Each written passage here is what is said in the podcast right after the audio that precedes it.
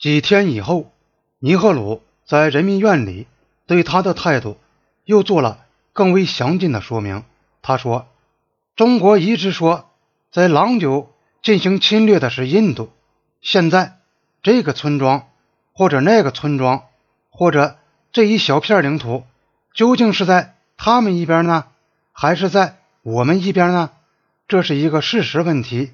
一般说来，只要这些纠纷。”是比较小的纠纷，我的确认为，如果两个大国或者两个小国立即冲上去掐住对方的脖子来决定这块两英里的领土究竟是在这边还是在那边，特别是如果这块领土是高山上的无人居住的两英里的领土，那是相当荒唐可笑的。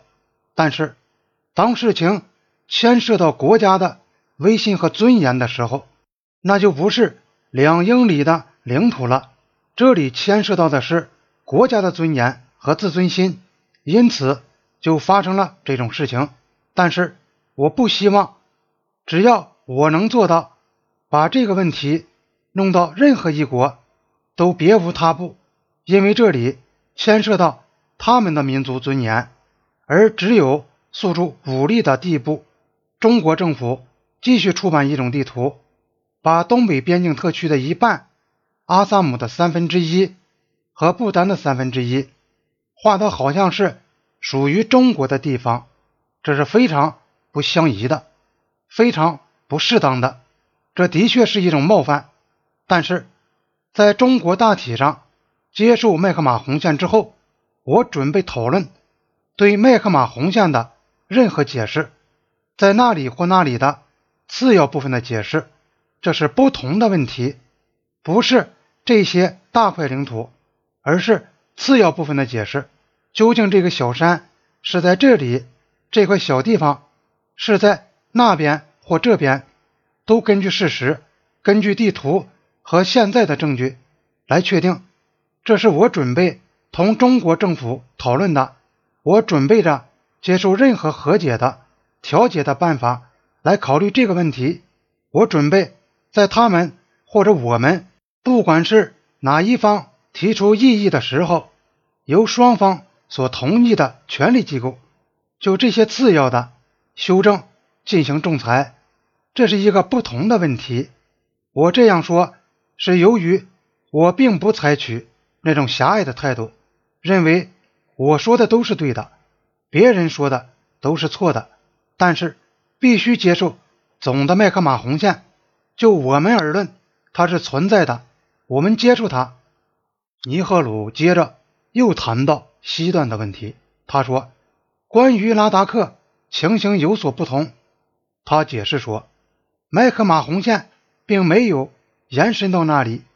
许多印度议员当时对边境地理也是稀里糊涂的，而且这段边境是。”一八四二年，古拉布辛格和西藏人之间签订的条约已经规定了的。尼赫鲁还错误地讲到，中国皇帝也是签约的一方。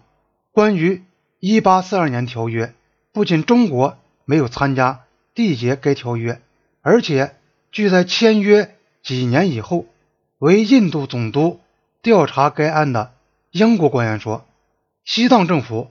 也没有参加缔结该条约。他说：“没有人曾对这一点提出异议，现在也没有人对他提出异议。但是，拉达克同西藏之间的实际边界并没有仔细地划定过。这条边界是由到过那里的英国军官在某种程度上划定的。但是我颇为怀疑，他们是否……”进行过仔细的勘测，他们把线标了出来。这条线一直标明在我们的地图上。他们这样做了，由于那里并没有人居住，这没有多大关系。当时没有人注意它。这个时期，尼赫鲁在议会里关于西段问题的发言，不但含糊其辞，而且是探讨性的。这个问题是复杂的，但是。我们一向认为拉达克地区是个不同的地区，并且就边境来说，如果我可以这样说的话，是个比较含糊的地区，因为确切边界线根本是不清楚的，不像麦克马洪线那样，这块地方阿克塞钦地区在我们的地图上无疑是属于印度的，但是我把它同其他地区完全区别开来，究竟？拉达克地区的哪一部分属于我们，哪一部分属于别人，这是一件可以争论的事。这件事绝不是一清二楚的。我必须坦白地告诉议会，他是不清楚的。我不能对一桩不但是在今天，而且是一百年以来都存在着争议的事情随意采取行动。对于这块领土的所有权，一直存在着争议。它长期以来一直有争议，我不能说这块领土的哪一部分可能不属于我们，哪些部分可能属于我们。问题是，在那个地区从来没有进行过任何划界工作，它是个有争议的地区。